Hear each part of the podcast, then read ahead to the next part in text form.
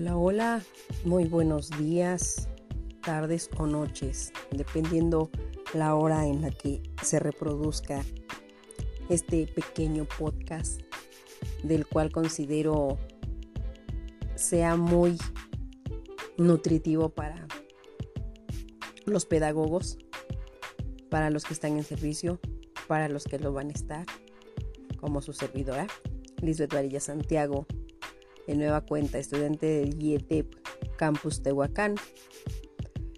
En esta ocasión vamos a hablar de un tema que pareciera nuevo, inclusión educativa, pero no como concepto nada más o definición, sino más bien desde un punto de vista legal, desde un punto de vista mm, reglamentario, políticas, lineamientos. Y además, como parte de un juego.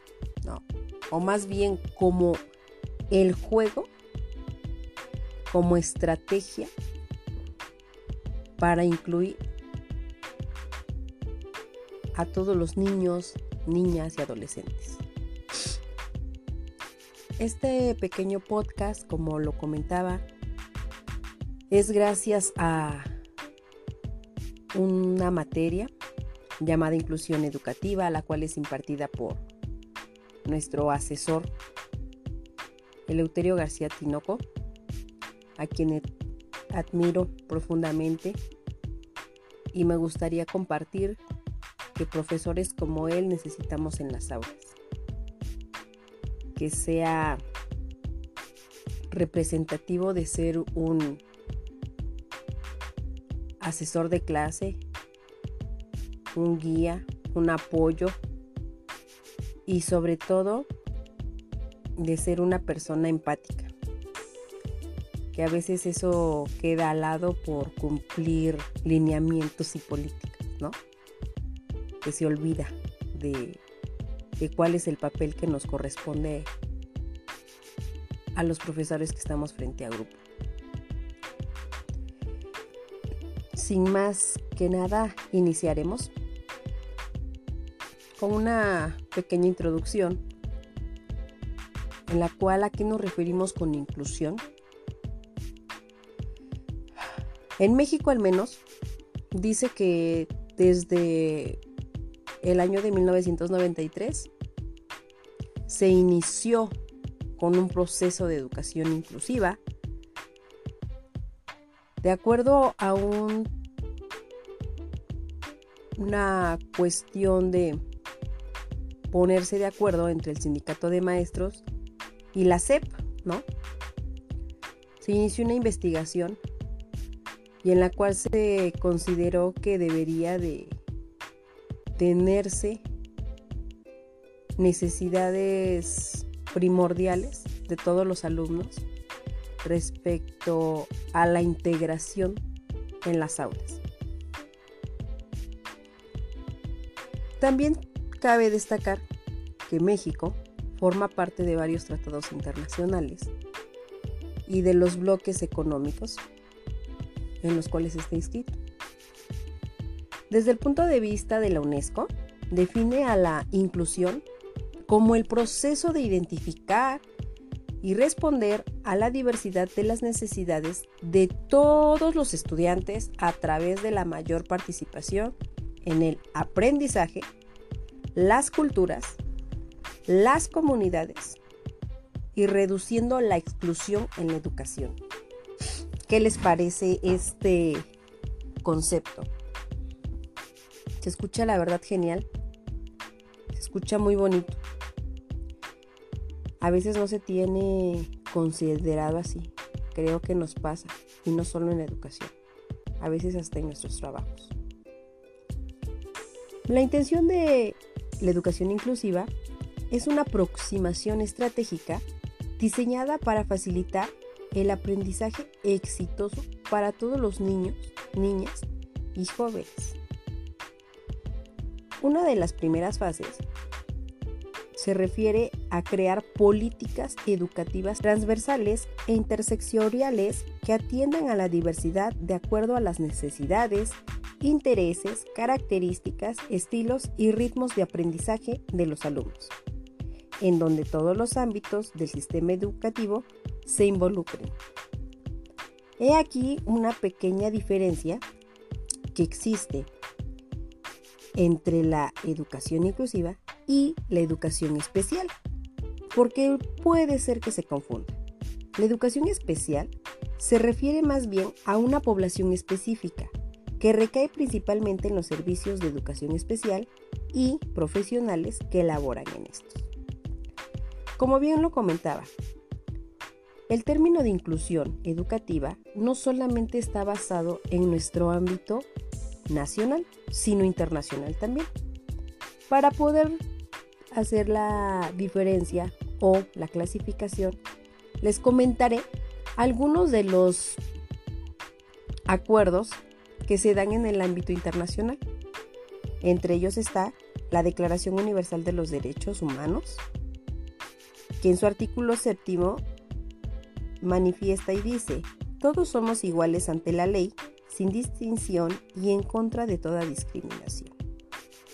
La Convención sobre los Derechos del Niño, en el artículo 23, nos menciona que todos los niños deberán disfrutar de una vida plena, decente, en condiciones que aseguren su dignidad y les permitan llegar a la autonomía y con esto facilitar la participación activa en su comunidad. Y como tercer punto, la Convención sobre los Derechos de las Personas con Discapacidad de la Organización de las Naciones Unidas, que en el 2007 dice que se debe de asegurar el goce pleno y en condiciones de igualdad de todos los derechos humanos y libertades fundamentales para todas las personas con discapacidad y promover el respeto de su dignidad inherente. En el ámbito nacional, nuestra situación de inclusión está constituida en la Constitución Política de los Estados Unidos Mexicanos en el artículo primero, donde establece que todas las personas gozarán de los derechos humanos, de acuerdo a la Constitución y a los tratados en donde México forme parte. Así también está la Ley General de Educación, en donde establece que las autoridades educativas tomarán medidas para establecer las condiciones que permitan el ejercicio pleno del derecho a la educación de calidad de cada individuo una mayor equidad educativa, así como el logro de la efectiva igualdad y oportunidades de acceso y permanencia en los servicios educativos. Y una más es la Ley General de los Derechos de las Niñas, Niños y Adolescentes, que entre sus artículos 36, 37, 39, 54 y 57, parece lotería, pero no lo es así, Establece el derecho a la igualdad sustantiva, es decir, el derecho al acceso al mismo trato y mismas oportunidades para el reconocimiento, goce o ejercicio de los derechos de todas las niñas, niños y adolescentes. Viendo esta parte, que es el marco legal, existe no solamente en nuestro México, en nuestro estado de Puebla, no, sino a nivel mundial reconocido. Nuestros límites y, políticas internacionales, tan es así que en la Agenda Mundial 2030 para el Desarrollo Sostenible considera la equidad y la inclusión educativa como un centro del objetivo de desarrollo sostenible, con lo cual se intenta garantizar una educación inclusiva, equitativa y de calidad, así como promover oportunidades de aprendizaje durante toda la vida, para todas y todos. ¡Wow! Suena genial. Empecemos con nosotros mismos, es lo que yo les podría compartir. Empecemos a ser equitativos con nosotros mismos y tratémonos como nos gustaría que nos trataran y después tratemos como nos gustaría que nos trataran. Suena algo ilógico o hasta dirían, ¿no es lo mismo? No, no, no es lo mismo. Tratemos de eliminar un modelo segregado o un modelo que se llega a ver a través de la televisión, de forma estética. Tal vez suena trillado el que enamórate del interior y no del exterior, porque la mayoría de canales de mercadotecnia, y hablemos en la cuestión televisiva, gira más al entorno de que valores lo que existe y lo que logras ver. Hablemos y de estética.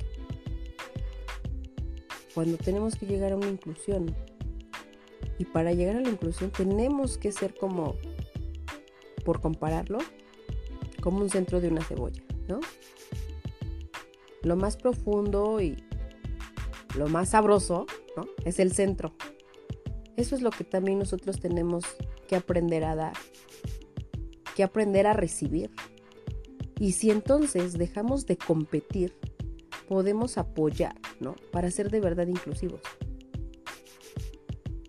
Sé que tal vez puedan decir que no solamente estoy hablando de una inclusión educativa, pero la cuestión es que tenemos que hablar de la inclusión como una palabra global. Que claro, nosotros como pedagogos tenemos que estar encaminados hacia la cuestión de que nuestros niños, nuestras niñas, nuestros adolescentes y por qué no también nuestros universitarios formen parte y se vuelvan parte de todo el tema cultural, de lengua, de actitudes diferentes, iguales, sobresalientes, pero que no existe esa discriminación, que es lo opuesto a la inclusión. En este aspecto, ¿qué es el punto que podríamos eliminar? El que solamente algunos alumnos reciban una educación con maestros especialistas, utilizando un currículum y métodos y materiales específicos, y que no sea igual al de todos. Eso lo tenemos que erradicar definitivamente. Abandonar de forma paulatina la evaluación de los logros de aprendizaje. Híjole, un tema bien, bien, bien profundo, ¿verdad? Es, es esa situación de ¿qué pasa si no paso el examen? No. Si lo repruebo, híjole, ya. Pueden hasta señalarte con una mala palabra, ¿no? Cuando, cuando no te califican porque creo que no lo hay, la cuestión cualitativa, ¿no? Entonces, irlo abandonando. Ejercer, ¿no? Con los profesores. Escuelas no solamente regulares, sino dignas, de acuerdo a las atenciones y necesidades de los niñas y niños y adolescentes. Impulsar llenar es, ese motorcito, ¿no? Con modelos de atención en los que la escuela, de acuerdo con las condiciones que cuente, identifique y atienda a los alumnos para que tengan un círculo de lo más normal posible para todos. Y para eso entra la parte de, del juego, ¿no? creo que cuando jugamos un zapatito blanco o zapatito azul, se vuelve una situación en la que si lo cantas bien o no lo cantas bien, si logras pronunciar las palabras o no logras pronunciar las palabras, que no importa si de verdad el zapatito es del color café, naranja, en ese momento se olvida. En ese momento solamente le interesa al pequeño, a la pequeña, a nuestros adolescentes y les vuelvo a comentar hasta nuestros universitarios de hablar de un tipo de, de clasificación social. Porque se va arraigando poco a poco. Entonces, hay tres principios básicos respecto a la inclusión, los cuales mencionaré de forma rápida para pasar a la estrategia de juego. La primera es que la exclusión no es un problema de los alumnos, sino de las escuelas. En consecuencia, estas son las que deben de adecuarse a los alumnos y a sus diversas necesidades. 2. Los alumnos deben ser atendidos en entornos inclusivos para que participen e interactúen en igualdad de condiciones que el resto de la población escolar, refiriéndose a una forma de convivencia desde el aprecio de la diversidad. Se ofrece al alumnado y a toda la comunidad escolar oportunidades para aprender a relacionarse con respeto a la diferencia y a valorar a todos por igual lo que lleva a eliminar prácticas discriminatorias como estereotipos, prejuicios, segregación o exclusión. Y así se contribuye a la formación de ciudadanos solidarios y tolerantes. Y tres, las diferencias en las capacidades de los alumnos no deben representar una barrera, sino una fuente de aprendizaje, puesto que las barreras para el aprendizaje y la participación no se refieren a características inherentes al alumno, más bien a las condiciones organizacionales, normativas, administrativas, pedagógicas, físicas y actitudinales. Entonces definitivamente olvidarnos de ellas, ¿no? Hay que volvernos adaptar las necesidades de los alumnos, promover la valoración de la diversidad, reconocer que no existe un alumno estándar, considerar que los conocimientos, capacidades, actitudes y valores de todas las personas como una fuente de aprendizaje, desarrollar un lenguaje común, planear la enseñanza atendiendo a los diversos ritmos y estilos de aprendizaje de los alumnos, y asegurar que todos los alumnos experimenten sus logros y que sean reconocidos. Creo que hay que dar un fuerte aplauso para esa parte y para todos los maestros y maestras que lo llevan a cabo. Yendo así, o en ese sentido, llegamos a las estrategias, ¿no?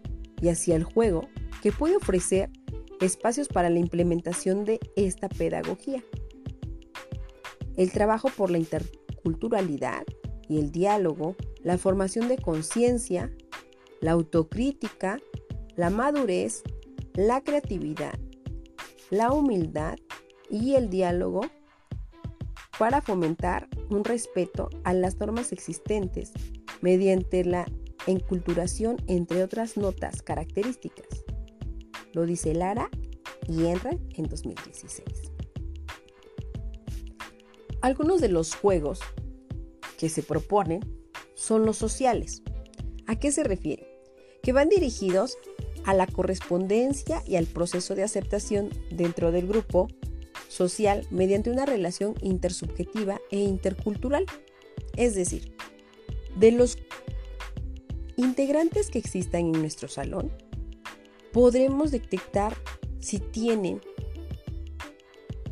un lugar diferente de nacimiento y que ellos nos enseñen cómo poder llevar a cabo esta participación conjunta, ¿no?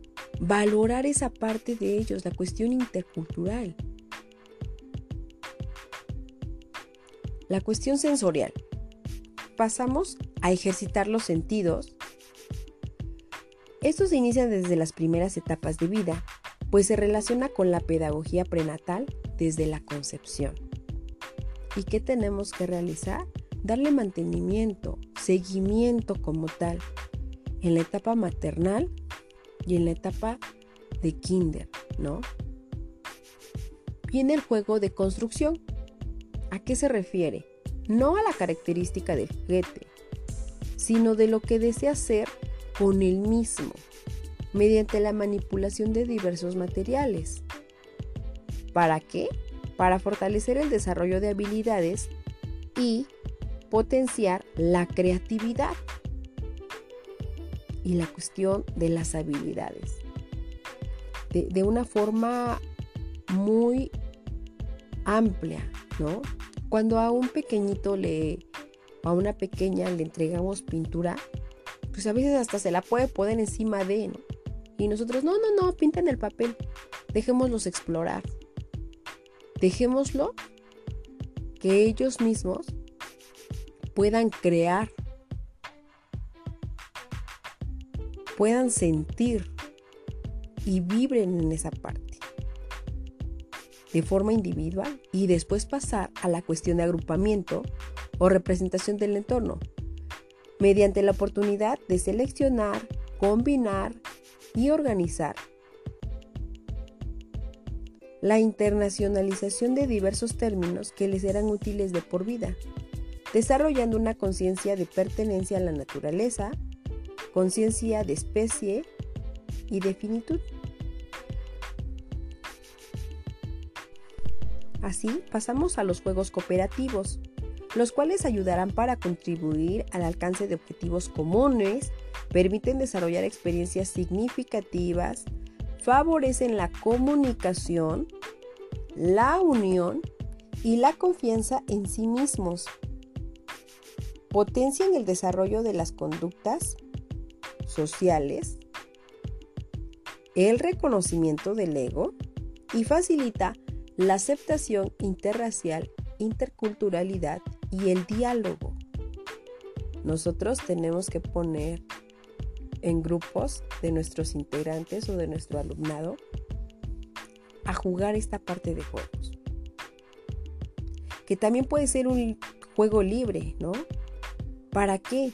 Para crear desde la propia autonomía de cada uno de ellos y un autoconocimiento también de ellos, para poderlo compartir, para poderlo solidificar, ¿no? apoyarnos en esa situación, destacar las actividades, orientándolos, pero para que tengan un pleno conocimiento de sí mismos. Es decir, educar al buen vivir. Y por último, tenemos los de simulación. Esos procesos de comunicación y cooperación con los demás ayudan para la preparación para la vida laboral y estimulación del desarrollo moral, llegando así a un estado de madurez. Estas afirmaciones y las directrices constitucionales, Lausa y Martins y Giro en 2015, señalan que nosotros los docentes inclusivos debemos identificar una búsqueda y una estrategia de intervención así como medidas y apoyos necesarios para detectar y atender las necesidades y características personales de nuestro alumnado. Proporcionar espacios en el aula por medio de redes naturales como círculos de amigos, el aprendizaje cooperativo, el espíritu de cooperación, y colaboración o la adaptación del aula, entre otras propuestas orientadas a un aprendizaje dialógico. ¿Sí? El diálogo y la comunicación como base primordial. Y no hablemos solamente de la hablada. Tenemos que ir más hacia allá. Tenemos que saber las características de cada uno de nuestro alumnado. Sé que suena muy fuerte, sé que suena muy amplio, pero se trata de profesionalismo, de vocación, de ética. Creo que en esta parte podría compartir que el juego y el arte es una forma de intervenir en un modelo pedagógico incluyente que se da en las aulas y fuera de las aulas, que es formal e informal. Y por eso es que no tiene una sola etapa de desarrollo. No hablemos solamente de maternal, kinder, primaria, secundaria y como si nos olvidáramos de la preparatoria y la universidad. En todo momento tenemos que ser inclusivos, también en nuestros trabajos como se nos comenta. Espero que estos pequeños minutos que hemos compartido no hayan sido aburridos, ¿verdad? Como conclusión, y para reflexionar, espero, nos pueda servir, que existe un marco legal nacional e internacional que faculta a las autoridades para generar estrategias orientadas, favorecer la inclusión con el propósito de construir una sociedad más justa y más equitativa.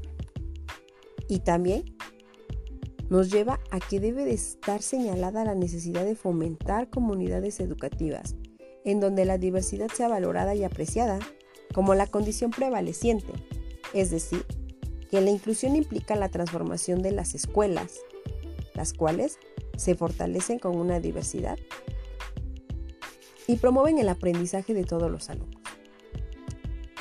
Y no solamente de ellos, diría yo. Yo diría que es un aprendizaje en general. Porque antes los alumnos aprendían de los maestros. Ahora los maestros aprenden de los alumnos, los alumnos aprenden de los mismos alumnos, los maestros de los mismos maestros y de la sociedad, pues con mayor razón. Estamos hablando de una cuestión sociocultural y ya lo veíamos con las teorías iniciales. A veces hay que regresar a la cuestión inicial, de que primero somos entes socialmente válidos, nacimos en sociedad, tenemos que aprender a convivir en sociedad y no solamente competencias. Esto es todo por mi parte. Les agradezco mucho la atención. Les mando un fuerte abrazo en donde quiera que se encuentre y muchas gracias por escuchar. Cuídense mucho. Hasta luego. Chao.